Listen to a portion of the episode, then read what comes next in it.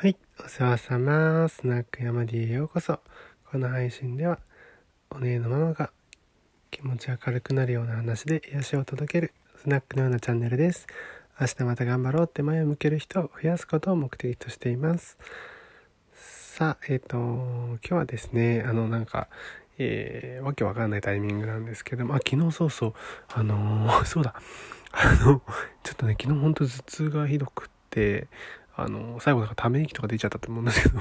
本当にね、頭痛ひどいとね、吐き気とかがすごくて、それでもうほんと後半ちょっと喋れなくって、あの、聞き苦しいお耳にね、あの、なんて言うんだっけ、そういうの。お聞き苦しいね、あの音声になってしまって本当申し訳なかったです。はい、すいませんでした。で、あのーまあね、ちょっとそれがまあ音声のリアルかなと思って、あえてね、あの、なんだろう、しんどい中で撮ったんだけど、本当最後ちょっと気持ち悪くって、あの、辛かったです。なのでね、ちょっと、まあ健康にはね、気をつけてやっていこうかなとは思ってますけども、あの、頭痛っていうのはちょっとまあ健康とはまた違って、昨日の場合は、あの、どうやらね、気圧の変化で、今日天気悪かったので、それの前兆だったみたいです。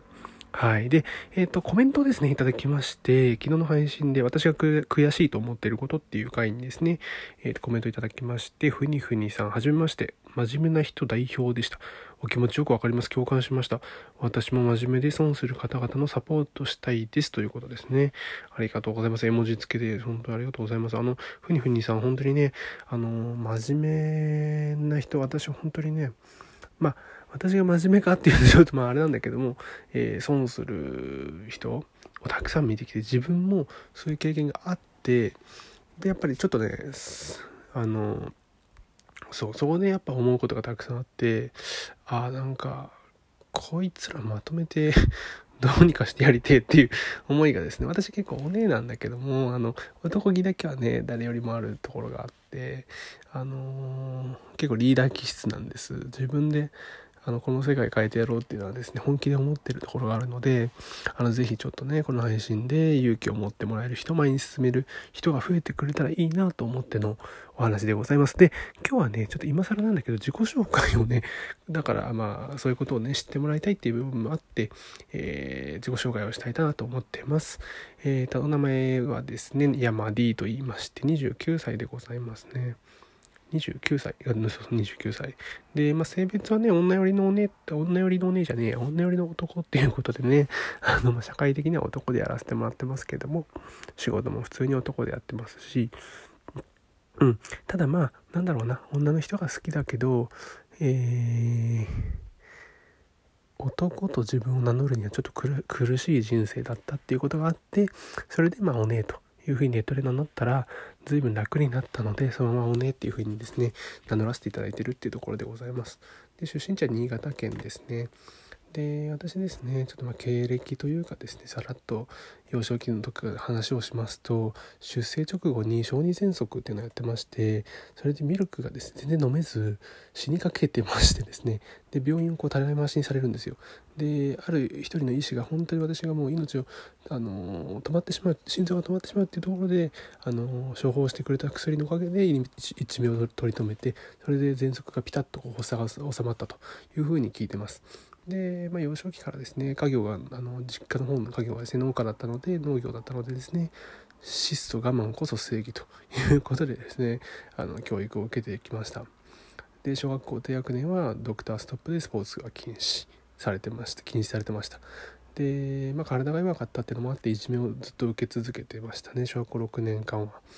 で、まあ、中学の時はそれまギャップもあってずる賢くやっと生きようっていうふうに思ったんですよやっぱりスポーツなんかは眺めてる期間が多かったので一人でこう考えることがすごく多かったんですよね人を観察して自分で考えるっていうそういう思考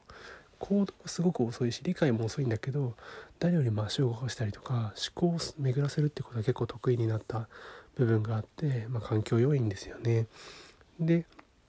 あの中学の時は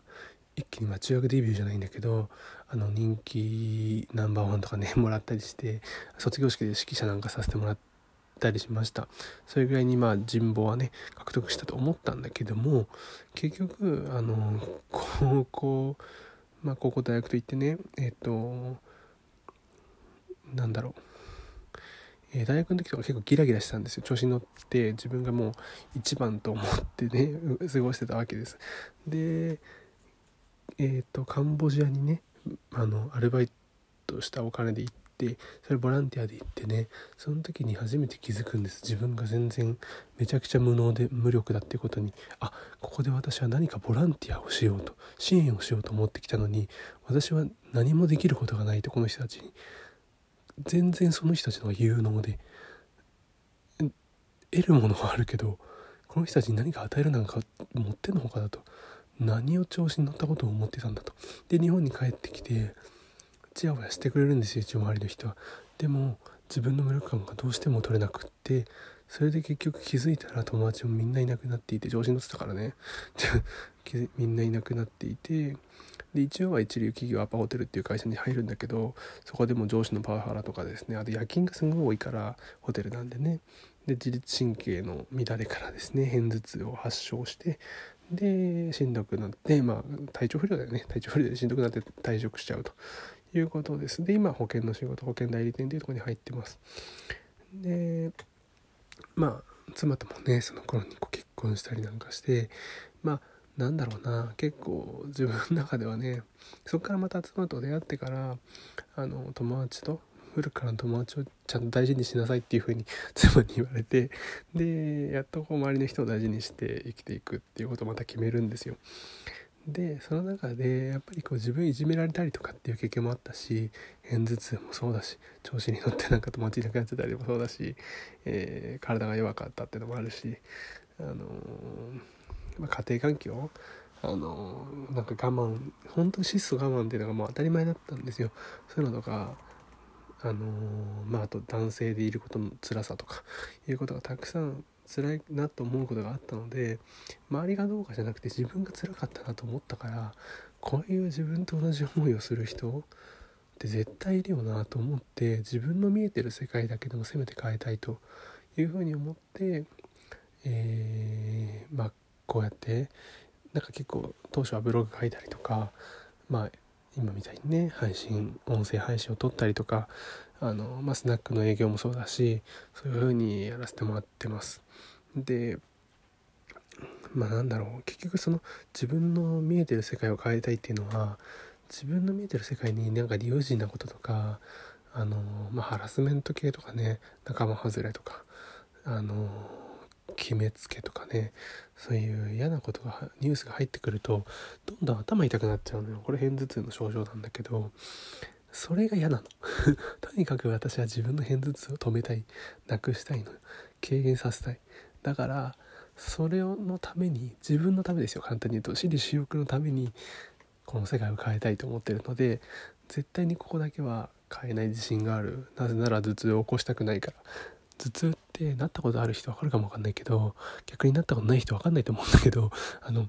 マジでね頭かち割れるぐらい痛いんですよ。で本当に吐き気はするし食欲はないし寝たいけど寝ることもできない。寝たら治るの分かってんだけど本当に寝られないし薬も効いてこないみたいな。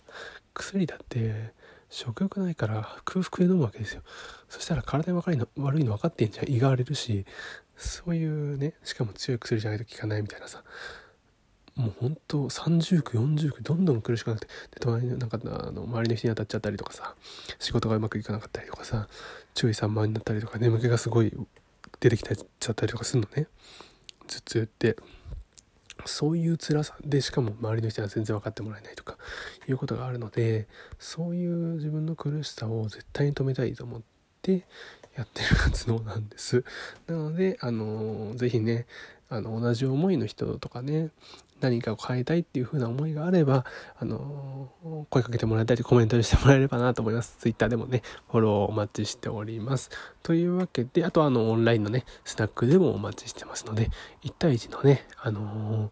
月額500円の枠もまだまだ空いておりますので、お待ちしております。というわけで最後までいらしてくださり、ありがとうございます。じゃあまたね